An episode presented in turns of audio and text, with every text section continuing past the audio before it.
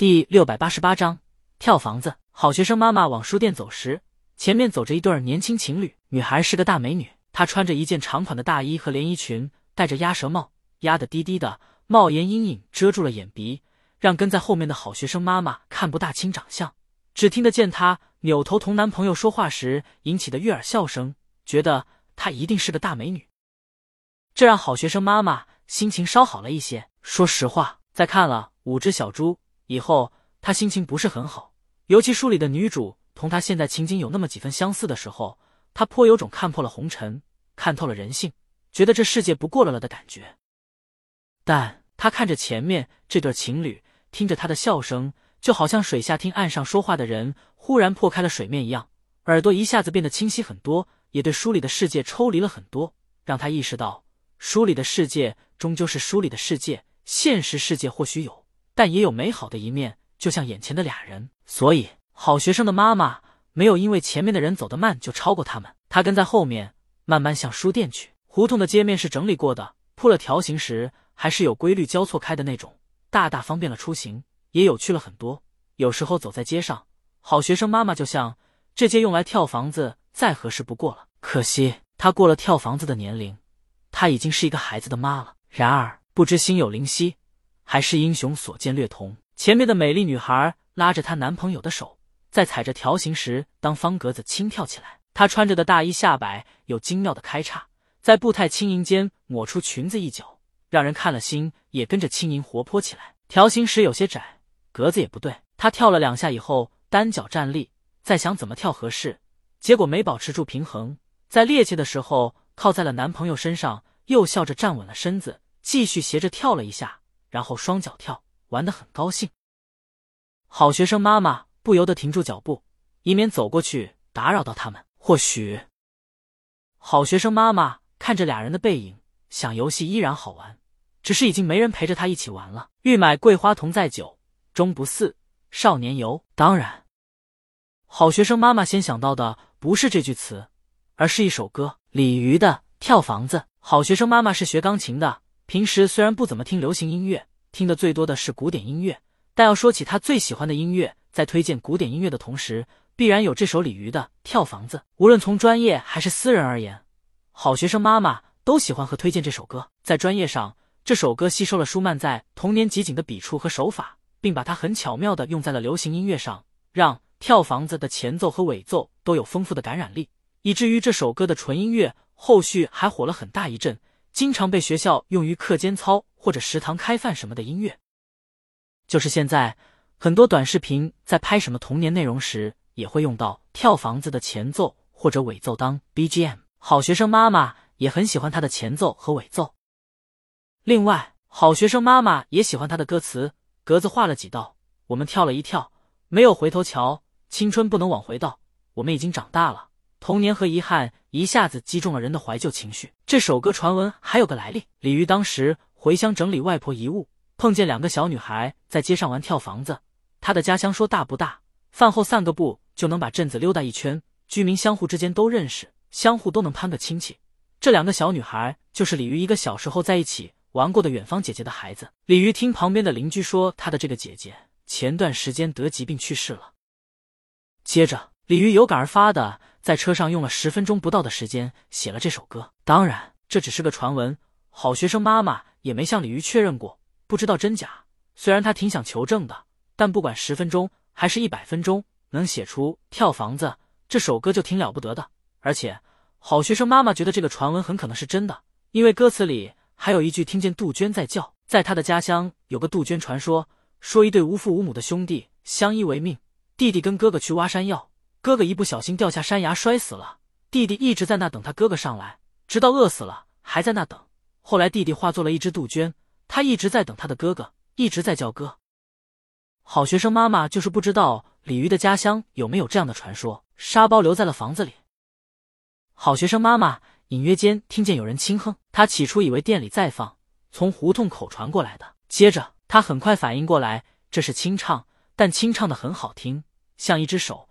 一下子把他抓到歌声里了。好学生妈妈没听过鲤鱼的现场，但她觉得鲤鱼来了清唱也就这样了吧。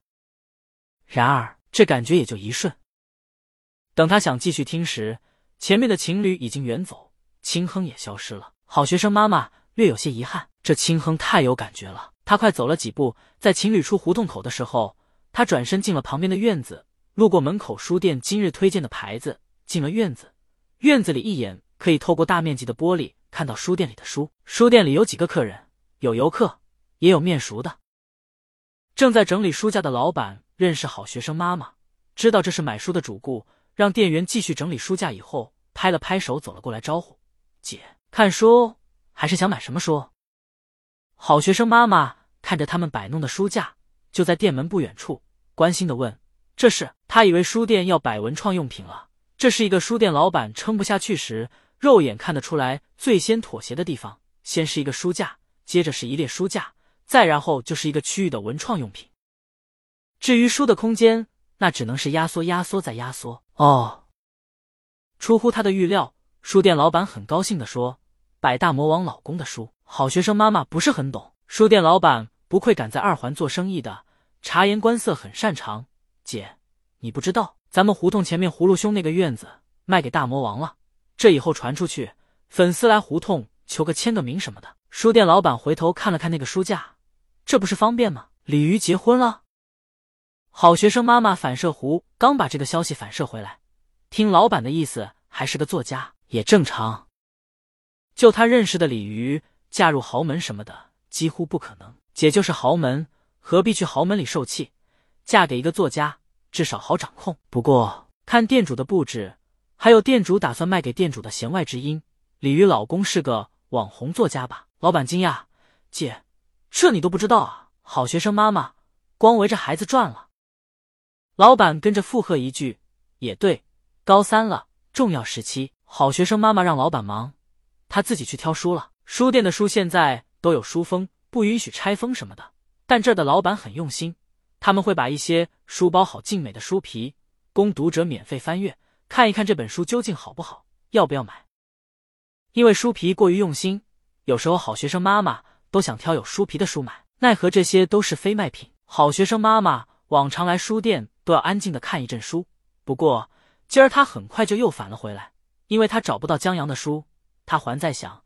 难道江阳出道即巅峰就写了这么一本书？姐，老板看着他，你找什么书？好学生妈妈，江阳一个推理作者的书。老板，姐，看来您真不知道。老板拍了拍身边刚整理出来的书架，这就是为他书准备的。江阳就是大魔王老公。啊！好学生妈妈再次惊讶。老板，您当什么人都能入咱于爷法眼呢？这孙子能着呢。他让一让身子，让好学生妈妈同他一起。站在书架前待整理的书堆前，您想看他什么书？推理、科幻还是童话？啊！好学生妈妈再次惊讶。老板，您当什么人？孙子能着呢。店员在内，三人沉默，不知道的还以为时空回溯了呢。好学生妈妈，就推理吧。他是不是推理写的最好？这老板觉得这话要是在江阳的超话下讨论起来，可以爹妈和搬砖起飞。老祖宗都恨不得诈尸跟日对方的十八代祖宗，小王子眼睛和波洛还真分不出高下，只能说在各自的类型里都属于佼佼者。啊！好学生妈妈再次惊讶，老板停！店员觉得他们的对话再进行下去，唾沫星子能把书店淹了。反正最后，老板和店员是站在四合院门口，用卑躬屈膝恭送贝勒爷姿态。把好学生妈妈送走的好学生妈妈也没走多远，她拎着的一摞书太沉了，袋子刚走出书店那一刻就勒成一股绳了，直往肉里钻，以至于她不得不停下，把书放地上，让手缓一缓。好学生妈妈在甩手的同时，心里直打鼓，想不会书店老板不会撑不下去，最后清仓大甩卖，卖到他头上来了吧？他心里翻着嘀咕，刚要把书拎起来，一只手抢了过去，我来。这声音很熟悉。她老公的声音，好好学生妈妈冷应一声，他们往回走。她老公，这些都是什么书？怎么这么沉？这是真沉，沉的勒手，时间长了估计手指头能缺血。好学生妈妈，江阳的书。她老公全是妈妈，嗯，你。她老公接着灯光搂一眼，还真全是。不同于他老婆的闭塞，他的消息还是很灵通的，知道江阳是谁。你什么时候喜欢他的书了？妈妈，最近喜欢上的。她老公觉得不对劲儿，这喜欢哪有这样喜欢的？一下子买这么多，这块赶上脑残粉了吧？等一下，她老公记起来，前几天她从小在胡同长大，现在也是胡同邻居的朋友打电话时跟她提起过，说他们胡同要出名了，现在住进来个名人，说李玉老公把这儿当工作室了。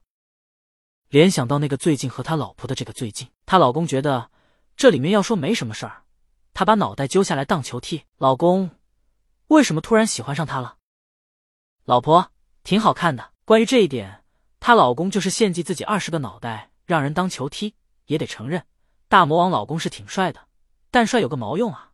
那是别人的老公，大魔王老公他起了个话头，尬住了。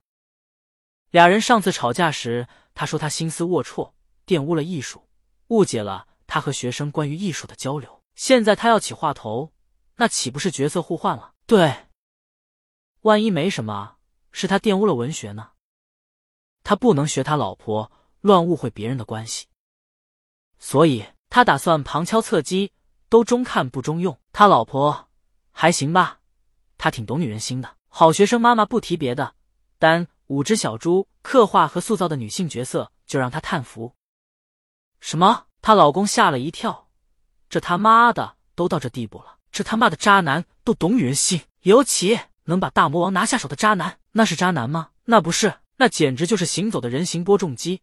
别说无知少女了，就是他老婆这样的家庭中妇，在他面前也毫无抵抗力，骂了个巴子的。幸好女学生善解人意提醒，劝他回来多和师母多沟通沟通，别因为他而生气，要不然他帽子盘成墨绿了都不知道。他急忙问：“你们见面聊过了？”